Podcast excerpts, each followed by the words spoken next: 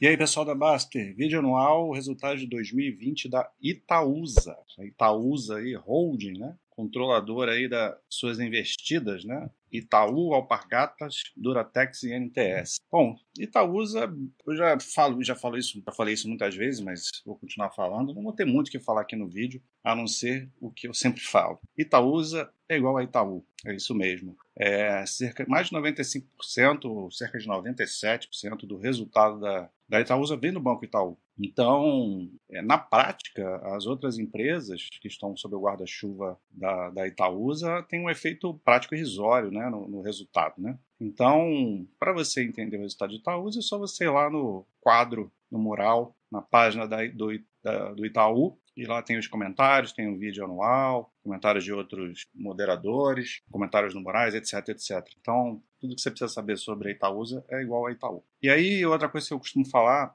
bastante e que fiz até um post recentemente muita gente não entendeu o que eu quis dizer, que é sobre controle de risco. Eu vejo isso muito comumente quando eu faço análise das carteiras de ação, que é o maior erro do, do investidor, está no controle de risco e não na escolha das empresas. A maioria das pessoas escolhe empresas boas que são trazem retorno ao sócio de longo prazo, de acordo com até com a filosofia que é ensinada aqui no site, mas o que mais acontece lá, que eu considero errado, né, é controle de risco. Esse deve ser o primeiro pensamento do investidor. Qual o risco que eu estou correndo em determinado investimento? Depois vem todo o resto. Então, o que acontece, assim, não tem problema nenhum em você ter Itaú e Itaúsa na carteira desde que as duas somadas não excedam o seu controle de risco. Não tem um percentual muito grande dentro do seu patrimônio. Porque muita gente é, coloca lá, você tem aquele conjunto de empresas e de, acaba dividindo igual né, o percentual que tem em cada ação. Então, quando você tem as duas em carteira, se você tem uma, uma carteira que não é muito diversificada em outros segmentos, ou tem um percentual muito grande em ações, acima de 60%, 70%, né? tem gente que pode ter 100% em ações, por mais que isso seja extremamente arriscado também, mas é a decisão de cada um,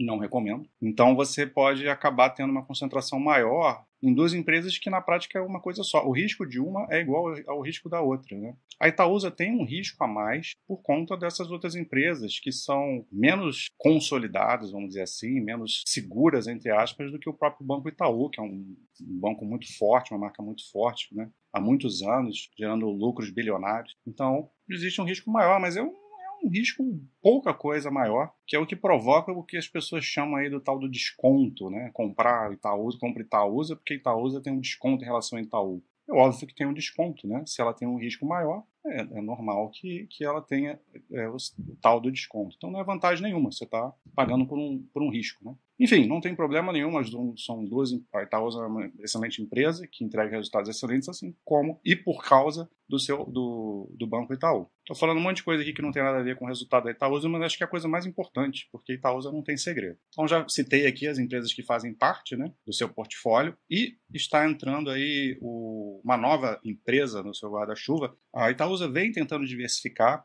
bem e fez, vem fazendo movimentos nos últimos anos para melhorar, inclusive, o seu portfólio, né? vendendo empresas que não são rentáveis, que são ruins, vamos dizer assim, e trazendo empresas que podem gerar valor para a companhia. Então, hoje, ela tem essa questão do resultado ser praticamente igual a Itaú, mas daqui ao no futuro, né, como a gente pensa ser sócio por longo prazo, daqui a 10 anos, 15 anos, 20 anos, talvez essas outras empresas já representem um percentual ali de uns 20, 20, 25% do resultado total, né? Então aí já começa a fazer uma diferençazinha. Então, entrando aí a investimento em Copagás, que é Liquid através da Liquid Gás, né? setor de, de gás, de energia. Então é a nova empresa aí que está entrando, já aprovada pelo CAD, né? Tem essa questão da reestruturação societária com, com a participação da XP, né? Que é, vai gerar um valor aí para acionista, né? Um, praticamente um trade que foi feito da empresa, vai voltar para acionista em, em, em termos de, de, de, proventos, né? Ou participação, na verdade, que você pode vender ou não.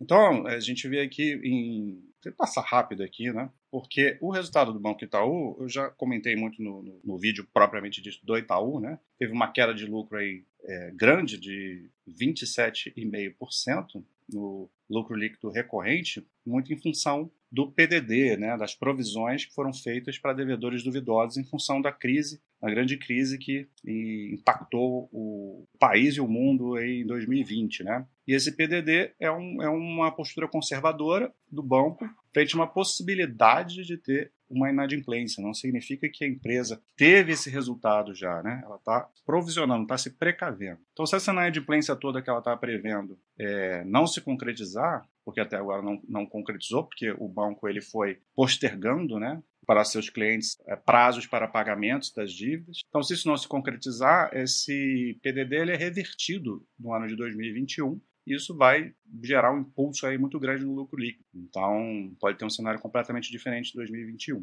empresa fez o que tinha que fazer, né? Gestão tranquila. Esse foi o principal destaque do Itaú. Aqui é Alpargatas, um EBITDA ligeiramente um pouquinho superior, né?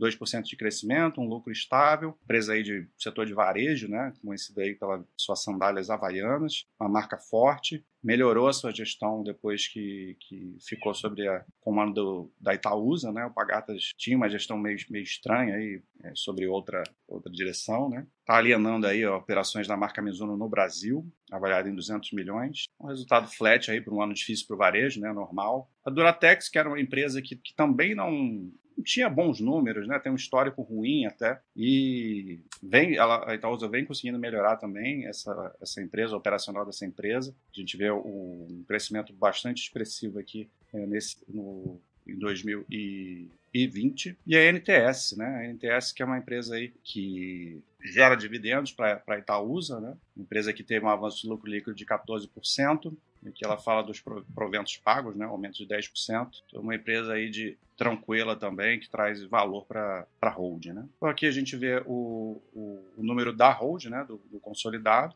lucro líquido é por equivalência patrimonial, então 7 bilhões, uma queda aí de 31,6%, obviamente por conta do resultado do Itaú, que eu falei que tudo depende dele, né? E o lucro líquido recorrente caiu 20, pouco menos, né? 26,1%, ficando em 7,2 bi. Um ROI de 13%, obviamente caiu nesse ano, né? Estudo de capital nada demais, é tranquilo isso aqui, empresa que já que lida com dinheiro praticamente, né? Aqui a gente vê é, distribuição de dividendos, que obviamente vai ser é, fora do, do comum aqui em 2020, mas que depois volta ao normal, né? O payout, costuma ser bastante alto, aí, 80%, 90%, foi para 25% esse ano. Aqui a gente vê o valor de mercado né, do portfólio, a diferença absurda né, do tamanho e a expressividade do Itaú frente às outras empresas. Acho que é isso, acho que não tem muita coisa mais a a falar sobre a empresa. Resultado aqui falar da, da aquisição da, da Liquigás, né? Mas isso aí são detalhes que depois quem tiver interesse de se, de se aprofundar pode ler aí no, na, na apresentação. Então, muito tranquilo o resultado aí da Itaúsa. Um abraço.